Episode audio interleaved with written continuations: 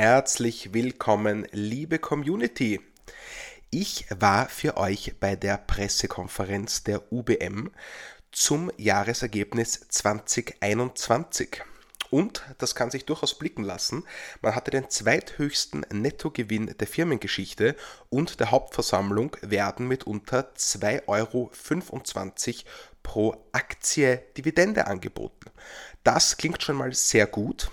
Ich habe euch live von der Pressekonferenz ein paar Kurznachrichten in die App geschrieben, aber es gibt natürlich noch mehr, denn es wurden auch unsere Fragen beantwortet. Und das sehr nett und sehr ausführlich. Dafür kommt nach meinem kleinen Beitrag hier jetzt direkt anschließend die Beantwortung der Fragen von der Pressekonferenz, damit ihr auch den O-Ton habt, sozusagen. Die Fragen werden gestellt von Christoph Reiner, das ist der Head of Investor Relations and ESG. Und der freundliche Herr, der euch antwortet, ist CEO Thomas G. Winkler, außer bei Frage 3, da reicht CEO Winkler die Frage weiter an CFO Patrick Tate. Und jetzt viel Spaß! Gut, ich würde sagen, wir starten mit den Fragen. Ähm, es sind schon einige gekommen. Die erste von Max Bohanka von der Own360 Community, also eine Anlage-App für Sparer zum Thema Holzbau.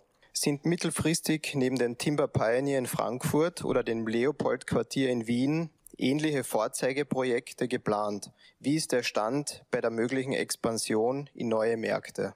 Das habe ich vielleicht äh, vergessen sogar zu erwähnen. Bei uns ist es verpflichtend, jedes neue Projekt darauf zu prüfen, ob es in Holzbauweise errichtet werden kann. Wenn die Antwort positiv ausfällt, muss dieses Projekt nach unseren internen Überlegungen und Richtlinien, ein schreckliches Wort, ähm, auch in Holzbauweise ähm, erstellt werden. Das heißt, wir planen sowohl für die Bauberger Straße in München, Mosach, als auch für die äh, Bogner Gründe von ähm, Sportartikelhersteller Willy Bogner ähm, Projekte in Holzbauweise, die auch ähm, äh, sich in bereits äh, konkreten Planungs- Umsetzungsschritten äh, befinden. Und damit können Sie davon ausgehen, dass auch in Zukunft äh, über weitere Holzbauprojekte von uns berichtet wird. Wir sind mit über 100.000 Quadratmeter in Holzbauweise am besten Weg, der größte Holzbau-Developer in Europa zu werden. Und das ist unser klar angestrebtes Ziel.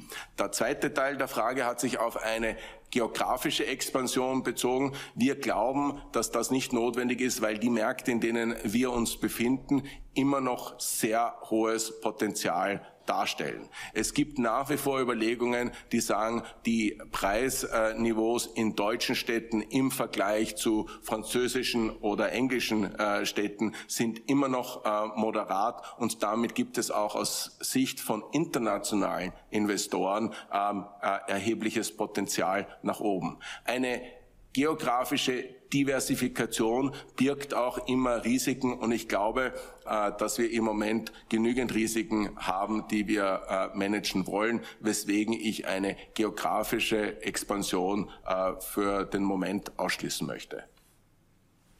Zweite Frage, ebenso von Max Bohanka von On360 zum Thema Homeoffice. Wie beurteilt UBM den seit Corona beschleunigten Homeoffice-Trend? Geht es mit dem Ausklingen zurück zu mehr Präsenz? Wie wirkt sich das auf das zukünftige Geschäft aus?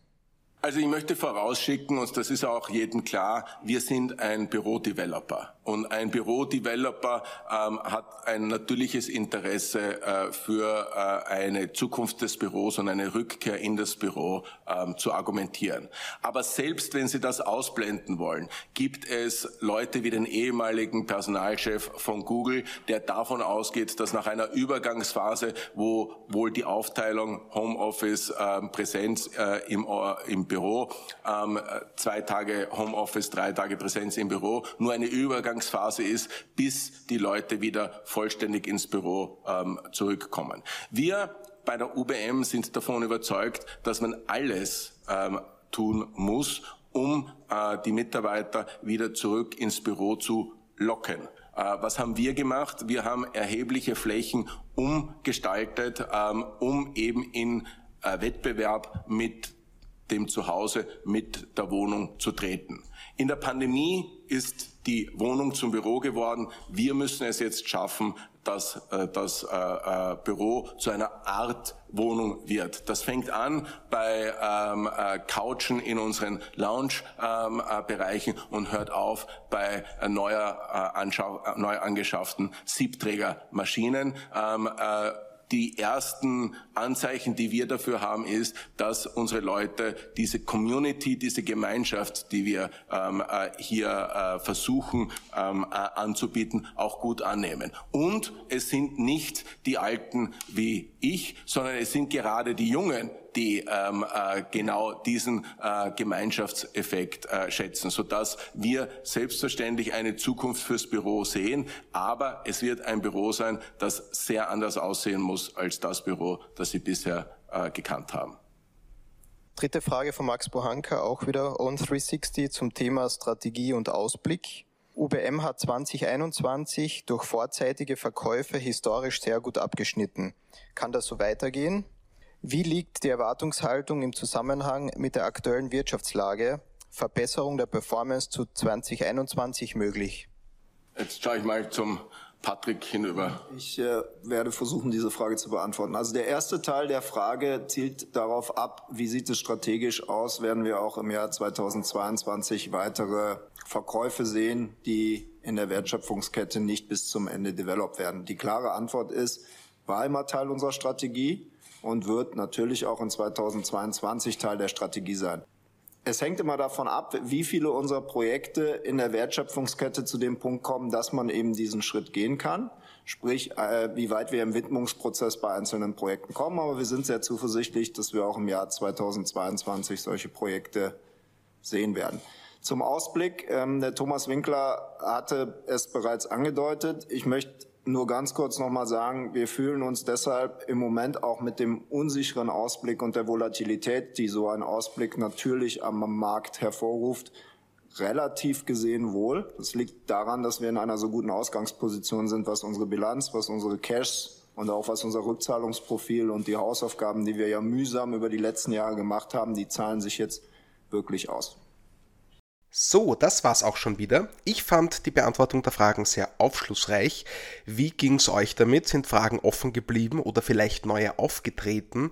Wenn das so ist, schreibt es uns irgendwo in die Kommentare und ich fasse dann gerne nochmal nach. Oh, vielleicht bekommen wir ja sogar noch tiefergehende Antworten. Und damit bleibt mir nur noch zu sagen, ihr kennt es, guten Morgen, gute Mittagspause oder gute Nacht, je nachdem, wann ihr euch das anhört. Ciao!